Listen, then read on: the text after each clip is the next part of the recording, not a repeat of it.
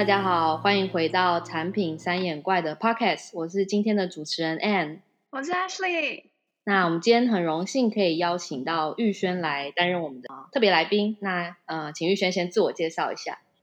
Hello，大家好，我是玉轩。呃，我的背景是在台湾长大念书，后来就在台湾辍学创业。那创业的期间呢，有在美国呃亚太这个区域，然后在香港待过一阵子。那最后是在新加坡落脚。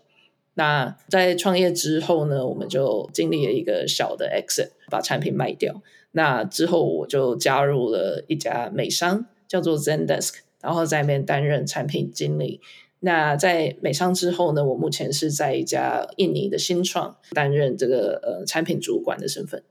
耶，yeah, 欢迎你今天来加入我们的聊天。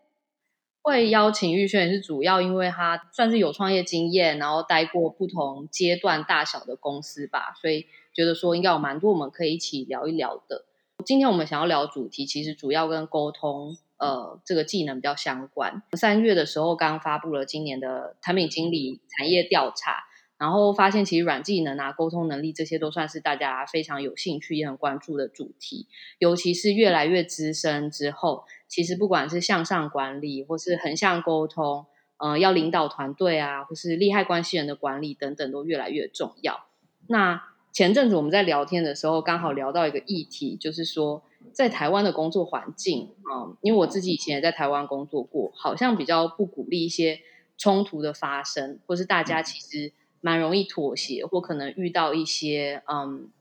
例如说陨石开发，或是一些新的新的议题进来的时候，大家可能就会半推半就的就接受这样子。那我们其实在，呃工作这么多年来，就会觉得好像有一些冲突，或是有时候去拒绝别人这件事情，呃，会有一些不同意的事情的时候，我们互相讨论是蛮重要的。所以今天就想要来聊聊，怎么样跟团队可以一起做出好的决策，然后或是。我们觉得怎么样才是比较好的沟通文化这样子？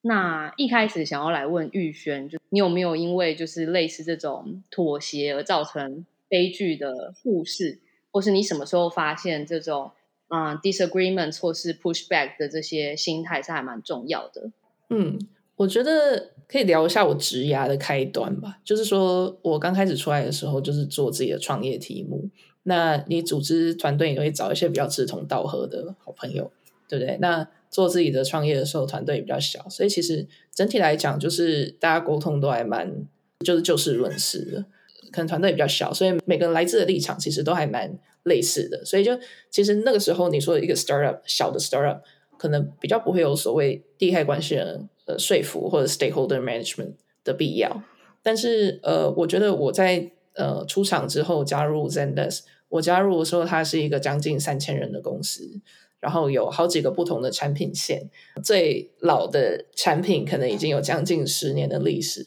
那在后来也有其他产品陆续被开发，或者是被收购之后整并。嗯，产品办公室又遍布在呃不同的城市，就是欧美亚都有。所以其实不管是文化上，还是 context 上，甚至是呃在这个商业利益关系上。大家都来自于很不一样的立场，那我觉得对当时我来而言，我觉得它其实是一个还蛮 eye opening 的一个的一个设置嘛，因为这个组织好大，然后又呃还蛮复杂的。对，那那个时候就会觉得说，哎，开始有感受到你要推动一件事情的时候，并不是只有说好像自己的团队讲好就可以下去做，你要跟其他人协调，甚至呃你要去说服呃老板、老板的老板到总部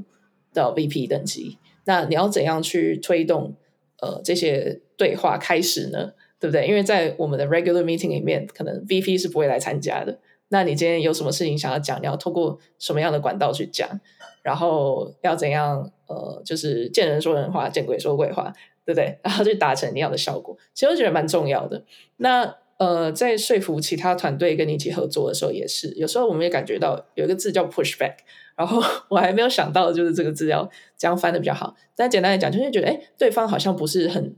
爽快的直接说好，或直接说不好。你会觉得他好像有一些抵抗，但是你不太了解是为什么。那这个时候，其实就是身为产品经理，呃，对方如果有些软性的抗拒，你就没有办法继续前进嘛。那你就要去弄清楚，就是呃对方到底在想什么，或者是他有哪些疑虑，然后想办法看你有办法解决这件事情，让他跟你一起合作，或者是绕过他，或者是放弃，对不对？所以我就觉得，哎，这个其实还蛮重要的。那后来变成主管之后，或者是后来后期在 Zendesk 变成比较 senior 的 IC 之后，你就会呃可能带人，或者是跟一些比较 junior 的 PM 一起合作。那有时候呃可能因为呃资历的关系，或者是呃你做一个专案比较久，所以你就发现，哎，你讲话好像比较不会有人直接或者是直接不同意。那这其实有时候不见得是好事，对啊。我觉得我们等下也可以就是针对这样来展开，就是说要怎样让呃合作伙伴就是畅所欲言，因为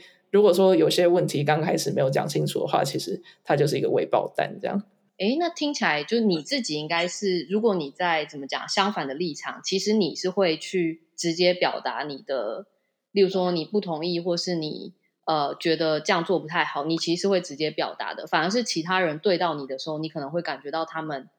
可能有疑虑，但他们却不敢讲，这样子吗？呃，其实我觉得两面都有。诶，我觉得我现在如果有什么疑虑，或者是呃比较不同意的地方，我比较会直接讲。那刚开始的时候，可能是通常是在加入新公司，或者是呃，就是突然被加到一个新的专案或新的团队的时候，因为就会觉得说，哎、嗯，我是新来的人，那呃，我不想要一来就扰乱大家原本做事的方式等等，搞不好他们现在怎么做事是有他们的原因，对不对？嗯、那这个时候你要是有一些呃疑虑啊，或者是 disagreement，你就会选择，哎，我是不是多观察一下再讲？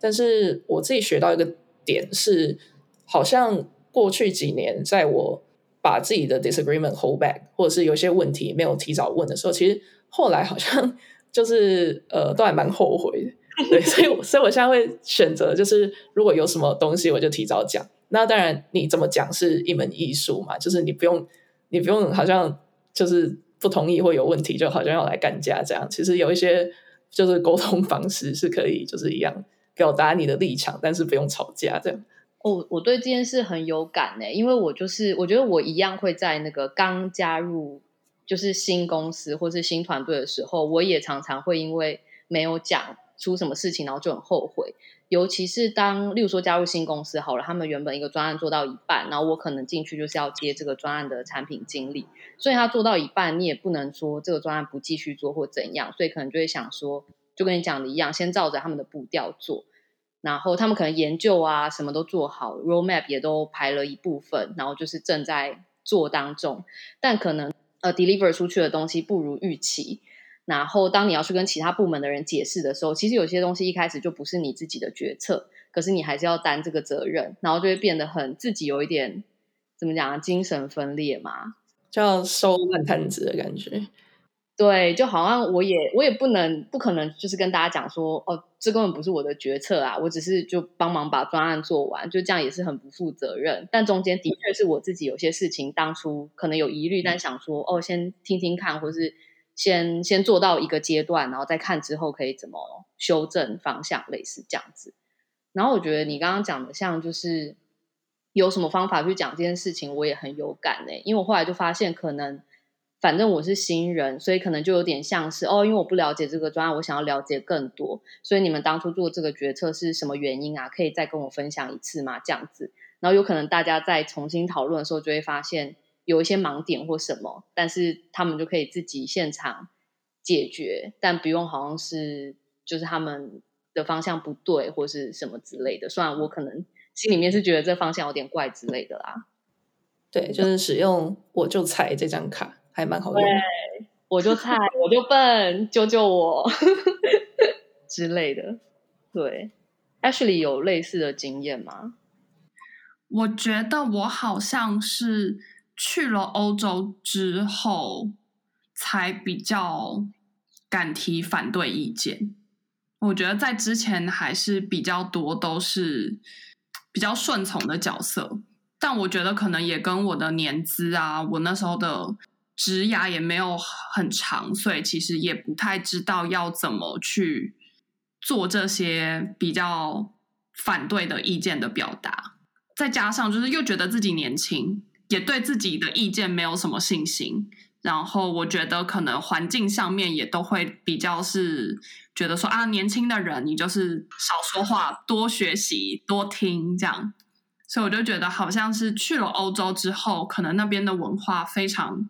鼓励你一定要发言，所以才变得比较好。但我还是我觉得回到台湾还是有些不适应。比如说我我真的发表意见的时候，我就觉得大家好像会觉得说，哎，你才新来，你就不要不要那么多意见。这样我还是会遇到类似这样的情况，但也有可能是我表达的方式不够好，我会我会改善。对，但所以我觉得就是还是跟相处的环境，还有大家愿意接受什么样子的沟通方式有关。嗯。对，我觉得好像真的跟团队文化很有关系吧。哎、欸，其实讲到这个，我就想到，嗯，好像有时候，比方说你有一些疑虑啊，然后呃，要直接在那种人很多的大的 meeting 上面直接讲，其实还蛮需要勇气的。那我觉得在这种情况之下，我我个人认为那种定期的 one on one meeting 其实帮助就还蛮大的，因为至少你可以先各个击破嘛，就是了解一下每个人的立场大概是怎么样，然后。呃，你可以探一下，就是假设你提出你自己的角度，那可能是有点在 challenge 原本的论点。那你看一下每个人反应大概是怎么样？对，我觉得在多人会议上面讲，就是一方面可能怕自己提的东西就是太太太想太少，对，就是不是一个好的建议，是不是也会就是大家会觉得说你怎么会提这样的东西，被大家觉得很笨或怎么样，或是另一方面会觉得如果是。例如说，一个比较资深的人提了一个建议，然后我这样子去挑战他的论点，会不会有一点不厚道嘛之类的？就我自己觉得，我好像蛮常会有一点点徘徊在这之间，然后就会不太敢表达意见。然后有时候在会议上面，那个时机点就过了，过了之后就事后再讲，好像也不太好。所以，对，我觉得好像事前讲，或是私底下先沟通过，好像真的是一个蛮不错的做法吧。但我有时候就会在想，就是像嗯，我自己啦，其实是蛮觉得有冲突，或是有一些就是激进的讨论是一件好事。我自己有时候会觉得，会不会像我有一点害怕冲突，就没有办法好好做好 产品经理的工作？我不知道你们会不会有这种感觉？我其实觉得台湾人都害怕冲突，欸，哎，那什么人不害怕？谁？你觉得哪边是就是跟台湾比较相反的？中国人跟美国人都不害怕冲突啊。我觉得香港人也是哎、欸，香港人也很也是，香港人也很猛。对啊，就是这是什么结论？就是台湾人会很顾虑别人的感受。对，我们会自我审查。但是我觉得要真的要练习，因为呃，身为产品经理本来就是常常要去跟人家抵背嘛。然后有时候就听到一些蛮傻眼的言论，然后我觉得我真的脑脑袋会宕机耶，就会觉得哎。你讲这话根本就就是不合逻辑，我根本就是 it's not even wrong，你不知道从哪里开始驳斥他这样，然后 就会傻眼呢。那我其实我现在也自己还在努力，我觉得现在比刚开始好很多。呃，所以如果我有选择的话，我其实会呃喜欢在呃开 meeting，就是我的 meeting 是 for conclusion，对，就是有点像那个。电影演婚礼有没有？有没有？有没有？就是基本上人家已经决定要结婚了，但是如果你们现在有谁反对的话，赶快最后机会提出来。我的 meeting 有点像是这种感觉。那如果是实际要呃，比方说要 solutioning 或者是要做什么决定的话，其实大的 meeting 通常做这件事就是很不效率。那我会倾向于用比较小的 working group 去呃，就是准备的一些 material，然后把它们拼在一起。所以说，其实每个人在进到大的 meeting 之前。呃，心里已经有底，就是这个 meeting 的 conclusion 会是什么样。对，那如果说是对上报告也是一样，其实我会可能先呃让上面的人有一点参与感，但你不能太烦嘛，因为就是 low level 的事情本来就他们不需要参与。但是可能你有在准备什么提案的时候，其实你可以先预告一下，然后呃让他们有 low touch 的方式，稍微可以看一下就是事情的走向。所以说，如果他们有某些反对意见或有一些疑虑的话，他就不用等到好像你这个报告整份都做完了，跟他报告的时候，他才突然提出来。他可以比较早的时候就把他的意见放进来。那如果这个 stakeholder 他本身发现自己对你做的事情其实很有兴趣的话，那他就会就是更主动的加入，然后 become part of it。那这样其实你后来假设你还需要说服其他 high level 的 stakeholder 的时候，等于是你已经有上面的人 buy in，而且他等于是跟你同一阵线在 propose 东西。那这个人其实会带来就是他的平行部门的观点，基本上就是拉粽子嘛。如果你找到那个粽子头的话，其实你会突然有那种很天外飞来一笔，就是反对意见或 pushback 的几率就比较小。玉轩的意思有点像是。先做好期望管理，然后把期望管理做好的话，你就比较不容易遇到被拒绝或者被。对，至少或者就是说，呃，大家可能会有什么疑虑啊？你可以事先去评估，或者甚至你可以问他们说：“哎，我想要这样提，但是我在想，以你的观点，你会不会觉得以你的角度来讲，你会有些疑虑？那我们要怎样去处理？是你觉得可以接受的？但是我觉得这个是。比较正面，就是好像你你我们好像觉得 pushback 是一件不好的事情，但是我觉得其实不是诶、欸，就是呃，因为你你你你今天产品经理要推一个东西，你一定是希望帮助你，或者甚至他没有直接出力，但是他祝福你，呃 的人越多越好嘛。所以我觉得就不能怕，就好像觉得说我很怕别人不同意，或者是别人反对我，我就偷偷来，因为你偷偷来的话。呃，事情有一天就是一定别人会知道你在做某个专案嘛，那会跟他有关系。那如果到时候你如果成功的话，你最好是就一次就成功，对不对？那你如果不成功，或者是你需要修正的话，其实呃，你的专案很有可能就夭折，因为人家可能就会说，哎，我当初根本不知道他要做这件事情，那这些很基本的东西也都没有考虑到，那我觉得就不 work。这样，那是不是换别人来做？我觉得这样就蛮惨的。这感觉就是头洗一半，你好像也不能不让它洗完，因为所有资源都会受到影响。对，然后主管可能就会蛮无奈，就好吧，那你就做就赶鸭子上架。但是其实我觉得这样不好诶。其实我觉得我想要讲的一个点就是，我觉得其实呃，不管是你是在提案，或者是呃，你今天是可能比较 senior 的位置，你到呃提一个方向的时候。其实我们要还蛮 active 的去，还蛮主动的去问大家，你觉得哪里会有问题？甚至是我们帮他去举例，比方说，假设啦，呃，我要跟 legal 合作好了，那我根本就不懂法律，但是我可以稍微从我的角度来想一下，假设我今天要做某个专案，然后假设呃 data locality 好了，那我就可以问他说，哎，你觉得这个 A B C 点是不是你会顾虑的点？还是说其实我没有讲中？然后你有其他点，沟通的态度，假设已经是你你期待对方一定会提出某些点，然后你也觉得你很欢迎，就是他们提出他们的意见，因为你觉得他们提出问题是在帮助你，呃，更全面的去想你的专案。其实对方会觉得比较安全，就是他会比较安心来提出，就是他真心的想法。那我觉得，当我们是主管，或者是呃，我们是呃，可能专案比较创始的。人嘛，因为就是可能在公司里面比较久，嗯，呃，有新成员加入的时候，我觉得其实也是一样的状况，就是包括说我们自己是新进成员的时候，我也觉得不敢讲。那这个时候，如果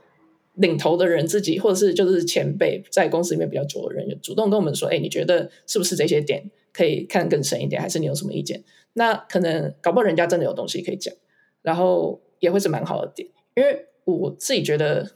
呃，一个可能比较。不管是没有自信，或者是觉得，哎，我是不是反对意见？我要比较保守一点。可能我刚加入或怎么样的人，今天当这样一个人，他下定决心要跟你讲一个 disagree 或者是 pushback 这种比较负面的意见的时候，其实他是需要鼓起很多的勇气。所以、嗯、等于就是说，他的这个 entry barrier 就比较高嘛。所以说，我觉得以一个转换率的角度来看，他讲出来的东西有料的几率其实还蛮高的。哦，就他是真的，真的是打从心里这样觉得，对，或者是他真的是有道理的，对啊，所以我就觉得，如果有人有 disagreement 可以讲的话，其实你应该要去鼓励他们讲，搜集意见的一个方式，而不是就觉得被拒绝了，就是这么负面的事情。对对对，我觉得应该说我们在 propose 事情的时候，我们就要呃，就是去营造一个。就是 even if it's a negative feedback，它还是在帮助我们的专案前进的这样一个 mindset，就是要让大家觉得就是 it's a safe environment to disagree，对啊，因为就是同意别人的专案就很简单嘛，就是大家都想当好人，对不对？但是我觉得大家应该都有经验，就是说身为一个产品经理，你开了一个会，但是你用多数决，或者是大家都有点温温的这种态度，呃，得到的这个结论，其实常常不是最好的结论，或者是对 user 最好。这只是一个所有人都可以妥协，可能不是最坏，但是也不是最好的结论嘛。我觉得就是像是 junior 的人，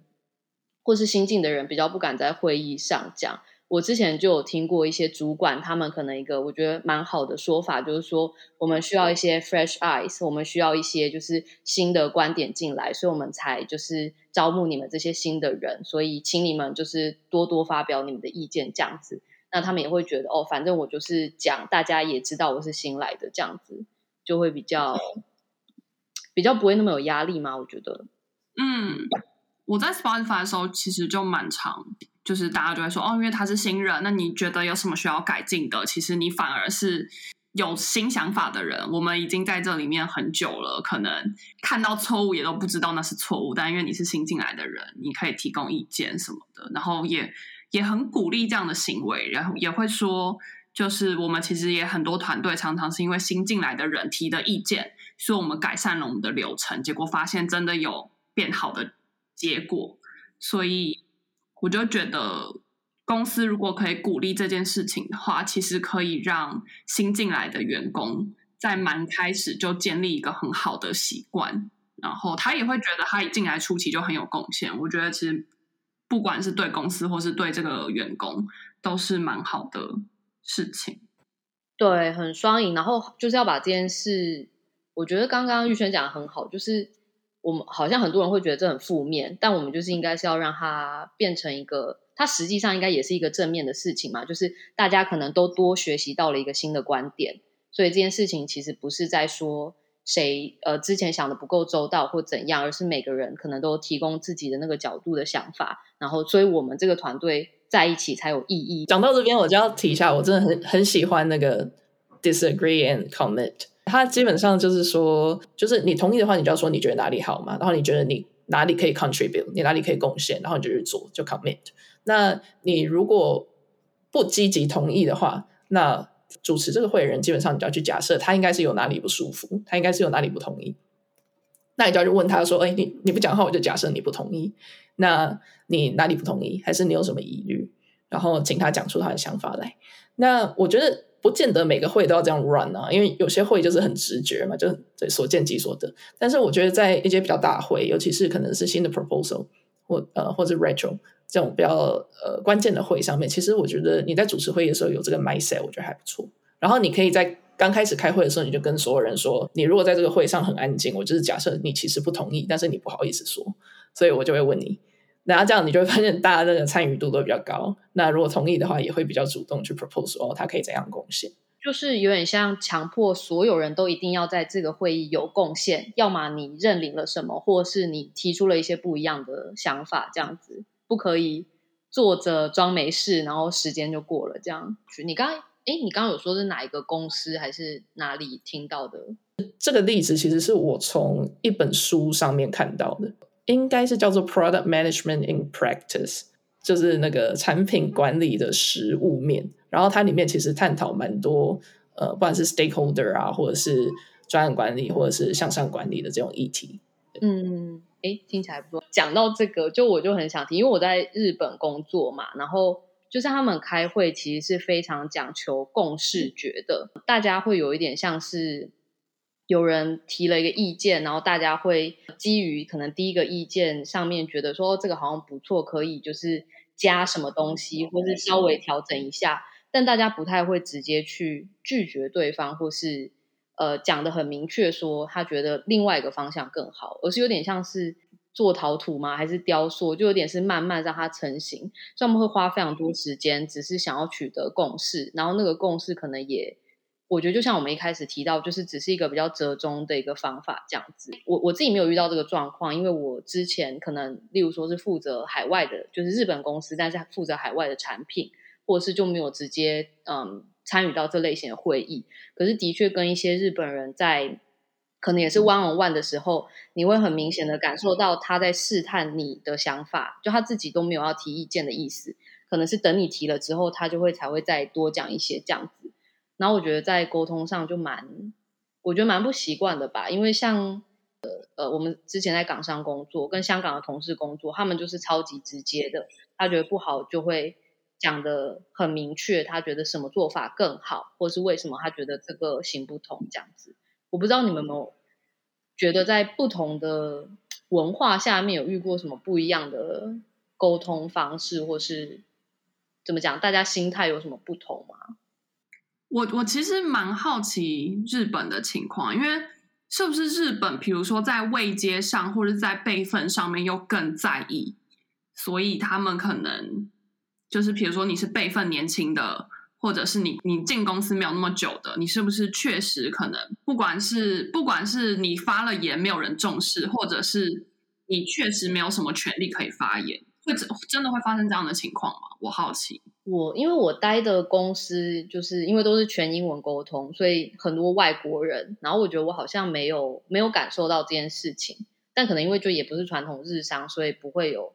这样的感觉。然后我在我前公司的时候，就是我的主管就纽西兰人，但他在日本应该已经工作十几年了。他那时候就是直接跟我说，他会负责日本的产品，还有所有跟日本团队的沟通，因为他觉得我应该没有办法，就是受到他们的。重视，或者是一方面是语言的关系，就是我不讲日文，再加上就是我又是新来的，他们可能会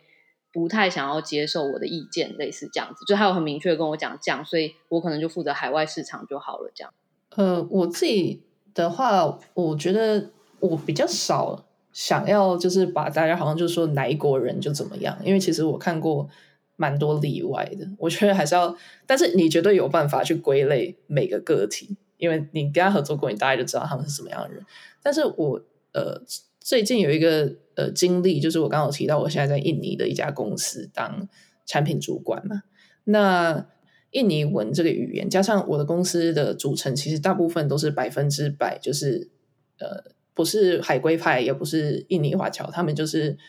爪哇人，就是穆斯林的印尼人。所以他在他们的语言里面哦，其实他们就。有那个隐含的未接的成分，就是他会有那个前缀字，比方说他要直呼你的名讳之前，他会加个什么东西这样子。那在我们公司的话，我们的 founder 是呃，就是鼓励说啊，大家不要就是好像尊称这样。那所以所有男生就是 名字前面都叫 mas，就是 M A S。那他呃翻译就是 brother 的意思，就是哎什么什么兄弟，因为穆斯林嘛。然后如果是女生的话，就是。就是 MBA，那他的意思就是姐妹，就是 sister say 这样。那呃，但是你很明显我会发现说，就是比方说我的呃我的 report，他在跟我讲话的时候，他叫我名字之前，他一定会加这个 but，他绝对不可能直接叫我的名字，因为他们觉得这样就是直呼主管，或者是他们假设我年纪比他们大，呃，他们觉得很不舒服。我在讲东西的时候，常常都是上独角戏，就是。我会暂停啊，我会跟他们说，哎，有有没有什么建议？还是说谁谁谁，你觉得有没有怎么样？但是我都发现说，他们其实印尼人跟那种就是我们很传统的台湾人一样，就是我们还蛮害怕冲突的。然后上下阶级其实有一些隐含。那他们刚开始就是很不愿意讲呃反对意见，或者是呃他不愿意去讲出他内心真实的想法，他都会跟你说好好好好好这样。但是久了之后，你不能好的事情，你说好，后来那个不好的事情，不好的部分还是会被发现嘛。所以呃，尤其是就是这样的事情之后，我觉得呃，因为可能我是主管的关系，所以我花一些时间跟他们去建立信任关系。所以后来在呃比较大的 meeting 的时候，他们可能还是不会主动讲，但是他们可能开始会在我们的 one on one。或者是那个呃，就是群组会议完之后，他在私讯传传给我说，呃，他刚刚在会议的时候，他有在想一件事，然后他想要问我一下，就是是不是可以这样想？那呃，中间这个就是过渡期也是有一阵子，那最后才会变成说，嗯，可能他们觉得呃，跟我相处比较有安全感，就是好像说他们以前就是。不同意啊，或者是提出一些其他的意见，然后我也没有对他们怎么样，这样，所以他们才会在那个 group meeting 上面就真的直接讲，就是说，哎，可是我觉得怎么样怎么样。我不会说是民族性，但是，比方说，我以前在美商，就算是在美商，我们可能还是有，就是就是北美、南美洲、呃，欧亚非的同事，那有一些个体他真的就是比较害羞，所以或者是他比较不不喜欢跟人家直接冲突，或者是他觉得诶这会开完，搞不好其实也没有我的 action item，那我就不要讲。对，那呃这些我真的觉得，除了你在主持会议的时候，你有一些方法让大家觉得比较安心，或者是你比较主动去讲到一些点上，比方说像我刚刚举跟 legal 那个例子嘛，A、B、C 你觉得有没有问题？那就算你三个都讲错，就有点像那个麦当劳理论，诶晚餐要不要吃什么？麦当劳，那可能第二个人就会比较可能就跟你说啊，不要吃麦当劳，好，吃肯德基，就是你要起个头，不管这个头好不好，那他可能就比较愿意讲。但是除了这些呃小技巧之外，其实我觉得产品经理。Long term 的那个 credit，就是别人信不信任你，你这个人的 reputation 好不好，有没有呃跟你讲话是不是浪费时间？这种东西真的是需要靠时间去累积。我觉得还有一个就是，除了制造会愿意让大家发表意见，不管是好的意见还是就是反对意见的气氛之外，重点是还必须要对他们的意见真的做出对应的。回应或是行动，因为像我会看我看到的情况，可能是这个人他已经反馈了两三次，就是表达他的反对意见两三次，但是一直被摸头或者一直被冷处理，他后面就会觉得那算了，我我不要再发言了，反正就是我也看不到任何改变，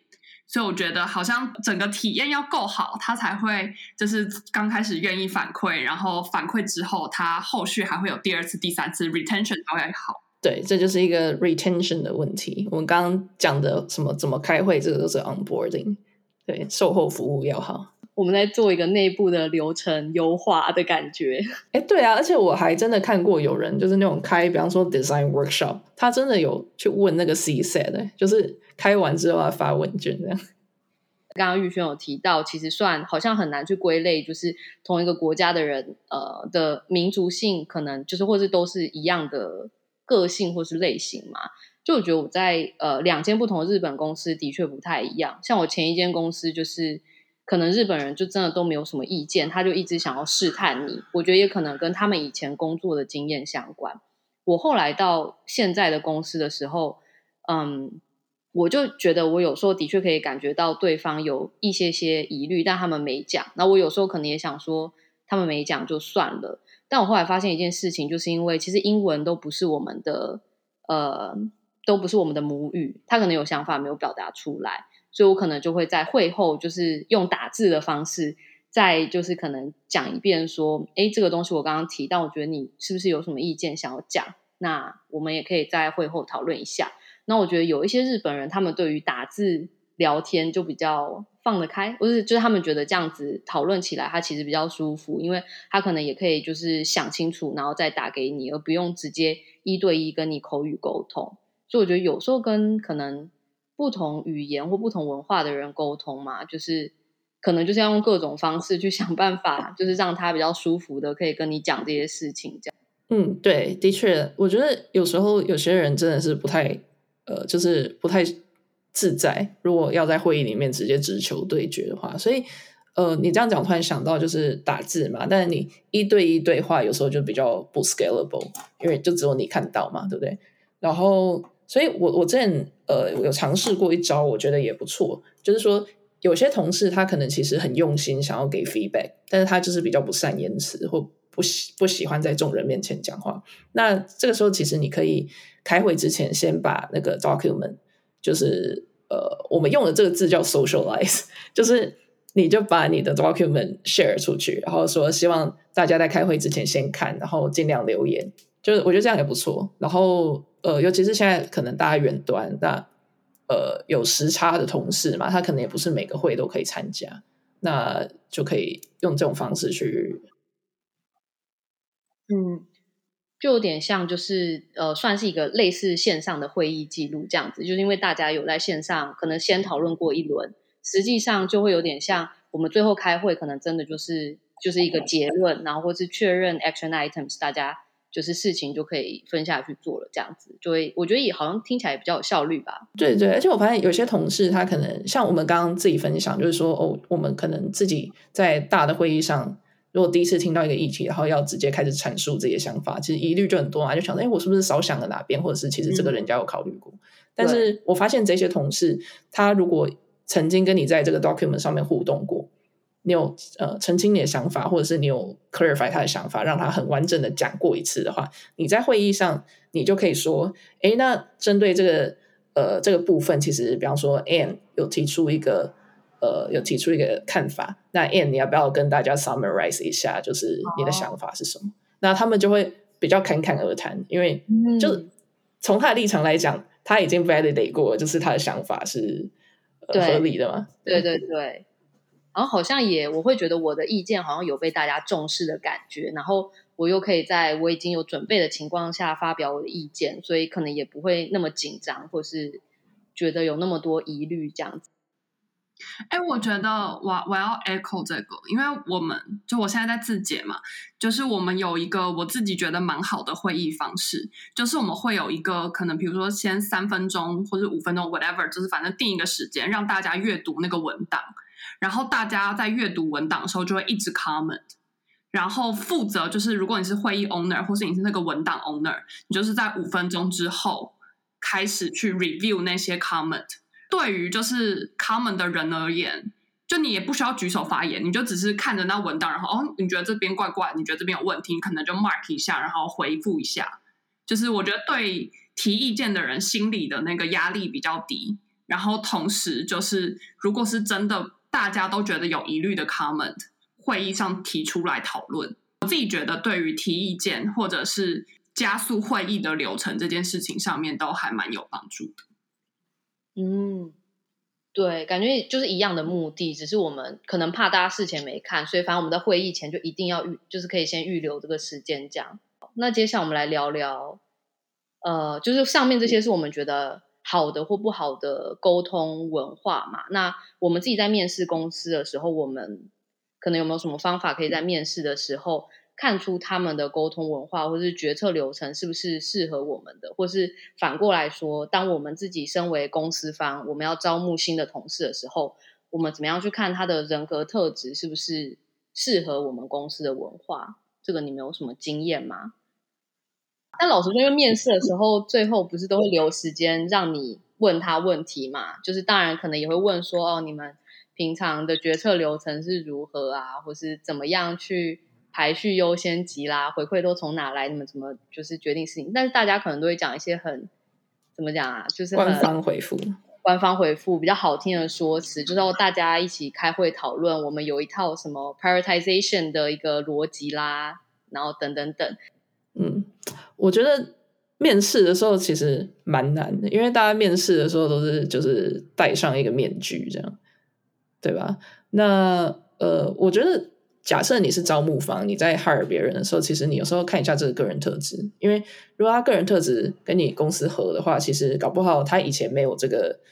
行为，只是因为他前公司的文化就不是这样。那他加入你公司之后，他其实是可以蛮如鱼得水的。对，所以我觉得，如果是招募呃员工的话，你其实你就稍微问他一下，他以前呃怎样处理冲突，或者是呃他这个人会不会自我反省？就是问他说，诶，你以前曾经就是搞砸过什么过吗？还是说你有后悔什么？然后你看他其实从这个人选什么话题讲，然后他有没有自我反省等等，其实你稍微可以了解一下这个人。对，那。如果是要加入一家公司的话，因为我们自己也有招募产品经理的经验嘛，就是其实就是你想要招人，你就会稍微美化一下你的公司。所以我自己的个人，我自己的个人经验是，其实你比较难。假设我们是要面试产品经理的位置，那可以当到产品主管的人，其实都还蛮八面玲珑的。所以，除非他真的很雷，不然你真的很难从未来的直属主管身上问出个什么东西来。因为官方解答大家都会讲，我有遇过那种面试的时候讲的头头是道，但是公司内部的他的 behavior 完全不是这样的。那我觉得蛮有趣的点是，其实你可以从侧面去了解。呃，以我自己来讲的话，我在面试的时候，我的定位就是一个还蛮呃工程师友善的一个产品经理。我通常跟那个工程主管会聊得蛮好的，可能是 CTO 或者是 Engineering Manager。那我最近觉得还蛮好的一个问题是，你可以稍微问他一下，就说：“哎。”那我问你哦，你们的那个 test coverage 怎么样？这其实是一个蛮有趣的问题，因为你问出这个问题，通常对方的反应，他就觉得哦，这个 PM 有 sense，就是他关心我们工程师，然后他接下来就会觉得，就是你你 depending on 他怎么回答这个问题，其实你大概可以了解一下这个组织文化。因为为什么呢？我觉得所有工程师都知道你，你的产品你要做得好，test 其实是一呃一个就是 hygiene factor。呃，如果说今天一个产品团队很混乱的话，其实它很容易直接反映在呃，就是你的 test 都没有写，或者是没有好好写，或者是覆盖率非常低，或者是就是 OUTDATE，或者是你要 deploy，其实你可以跳过 testing。所以你可以从工程主管怎么回答这个问题，来稍微了解一下你的产品团队的运作运作是怎么样的。那你同时可以针对他的回答来了解，呃，这家公司是怎么看待。产品跟工程文化，因为我觉得产品跟工程文化其实是还蛮紧密连接的。嗯，就等于是大家可能他们对于产品的品质嘛，或者比较长远的东西是有要求的，所以整个可能文化上也不会是太，例如说太陨石开发的感觉这样子。对，我觉得这个是一个 proxy 嘛。那当然，你问这个问题，如果说这个工程主管有任何的 complaint，他可能就会不小心讲出来。嗯 你说对于，例如说产品团队，或是对，可能说他就会说，呃，其实我是很希望可以做这边，但是，呃，有时候因为一些 planning 的关系，或者是 roadmap 的关系，好像，呃，这部分一直有些困难。我希望你加入的话，你可以帮助我们之类的这种回答。哦，我对，对对，我觉得面试的时候，就尤其是如果最后对方留时间让你问，其实就放开来聊，因为你。就假设你已经加入公司嘛，那你要有办法跟你以后合作的对象相处。我觉得另外一个我的建议是，就是除了在面试的时候评估公司之外，真的还是要私下找其他管道去打听，就是不管是 LinkedIn 上面，或者是朋友的朋友，就是侧面了解那间公司内部的情况。就我真的觉得面试还是一个有包装过的东西。就如果真的今天遇到的人都比较会讲话，比较会包装，就真的看不出来。所以还是要自己做一些侦探的工作。嗯，真的，我觉得这点蛮重要的。对啊，总之出外靠朋友。像呃，我最近其实呃，我已经决定好下家去哪。那我决定要去的公司，我就觉得我还蛮幸运的，因为我其实是透过。呃，也是台湾人 PM 的网络一位朋友，然后他帮我介绍他以前在新加坡工作的主管，主管也不是台湾人，就跟台湾没有什么关系。但是因为这层关系，呃，我透过这个主管，然后他离开我朋友这间公司之后，他刚好是在我要去的下一间公司任职当 VP，他也还蛮好，就他愿意跟我聊，然后我跟他聊聊之后，就觉得说，哎，其实听起来不错，就觉得比较有信心。那相较之下，就是跟我其他的 offer 比起来，我就觉得好像这家公司不管是呃优点缺点，我都了解比较多，所以我就觉得我就选这一家这样。对，所以我觉得，尤其是呃，可能产品经理这个角色有时候比较比较 sensitive 一点吧，因为你如果是呃 engineer 或 designer 的话，其实有时候你的那个工作范围是比较直观。就是比方说，我们 team 就在做这个，那你就是 front end engineer，或者是我们就在设计这个产品，那你是负责做 UI 的部分。对，但是产品经理其实常常，呃，有时候尤其是公司状况比较不稳定的时候，你会移动嘛，或者是呃，你这个 project 为什么现在在征人，是因为他就没前途，所以上一个产品经理走掉了。那像这种资讯的话，你在面试的时候绝对没有人会老实跟你讲的，所以就像 Ashley 讲，就是要从侧面了解。嗯，对，我刚才想到一件事情，就我们刚刚前面有聊到面试的时候会跟不同的 function 聊嘛，然后其实我觉得好像不是每一间公司的面试真的都会这样，所以我觉得另外一个就是，如果对于一些小公司，他们如果就是也没有找不太到什么认识人在里面，然后但是他们的招募流程就是可以比较弹性的话，我觉得有时候好像也可以去要求说，哦，我想跟就是多一点不同部门的人聊聊看。可以听到比较多面向的故事嘛，然后也可以比较不容易踩雷的感觉。没错，没错，因为呃，我在加入我现在公司的时候，因为是比较早期的新创，所以既有的投资人连续投资两轮，所以我就要求说我要跟这个领头的投资人谈话。那嗯，对，然后在新的这轮面试，我也的确是几乎每家公司我都有跟 hiring manager 聊第二次，有的甚至第三次。其实可以，就是你拿到 offer，甚至是你接近要拿到 offer 的时候，你就已经可以开始要求，就是我要跟呃这些人聊。那其实我在我经验上，我觉得公司都还蛮愿意，但你不会说是一开始就要求这么多，因为他们都还没有确定他想要你。但是我觉得接近 offer stage 的时候，其实公司也很怕去 hire 到不对的人，或者是呃，他给你 offer，他等你加入，你加入一两个月你就走了。那这样其实也是两败俱伤，所以其实我觉得公司都还蛮愿意去做这些呃额外的对话。嗯，对，我也觉得好像我我我只要有问，好像都目前还没有被拒绝过，就是、嗯、不让你聊，可能就也是一个警讯吧。对，讲的真好，没错。但我觉得这听起来也有点，就是呼应到我们前面刚刚聊的议题，就是。自己主动的提出一些不一样的意见，就是可能不在原本他们的规划之中，但是自己也可以主动一点这样。那因为我们刚刚聊了蛮多，其实都是我们在呃，例如说海外的工作经验，然后台湾其实现在越来越多，不管是新创公司或中小企业，开始有呃招募越来越多的产品经理。那你会怎么样去建议这些可能 hiring manager 他们可以怎么样去，不管是营造这样的文化，或是招募到对的人？我我觉得其实呃很多组织都开始逐渐去体认到，就是其实产品经理这个位置有有必要嘛，就是他也不是只是帮你执行的呃专案经理，那他也不是直接去写 code 或直接去做 design 的设计师或工程师，他是一个有点遮呃就是让你的团队一加一大于二的这样的一个角色。所以我觉得产品经理有自己的声音，其实是很重要的一件事情。因为假设他是一位好的经理的话，其实他会有 product sense 或 product execution，然后 domain knowledge 这些呃不纯然是执行上的一些知识。那假设呃今天一个产品经理觉得他来他只是照本宣科，就是他只是一个传声筒的话，那其实也是呃真正厉害的产品人才，他是不会在这样的组织久留的。所以，身为一个呃组织，呃，不管你是 hiring manager 还是说你是 startup founder，其实你今天愿意投资在产品经理，呃，建立这样的一个角色或组织，你就要去相信他们，呃，他们有他们的专业，然后他们的呃声音是值得被聆听，然后被 debate，对吧？那呃，你不希望就是说你 hire 人过来，结果他们全部人都在执行你的意志，那你就是一言堂啊，就你就没有真的，那你就 hire 一些呃可能。专案执行的助理就好了啊，对不对？所以其实我觉得，身为呃主管，呃，要蛮留意，就是说，哎，你是不是你的公司组织里面其实有一个寒蝉效应，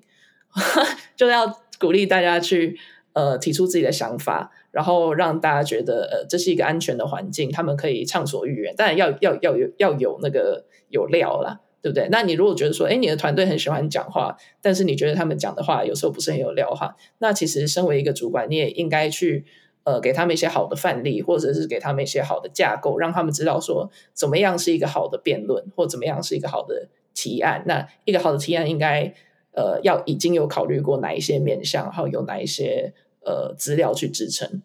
好耶，我觉得听到蛮多，就是我觉得我实际上回去可以应用的方法。那今天就很谢谢玉轩，就是来跟我们分享，感谢你。谢谢大家。那我们今天的 podcast 就到这里结束，谢谢大家，拜拜，拜拜，拜拜。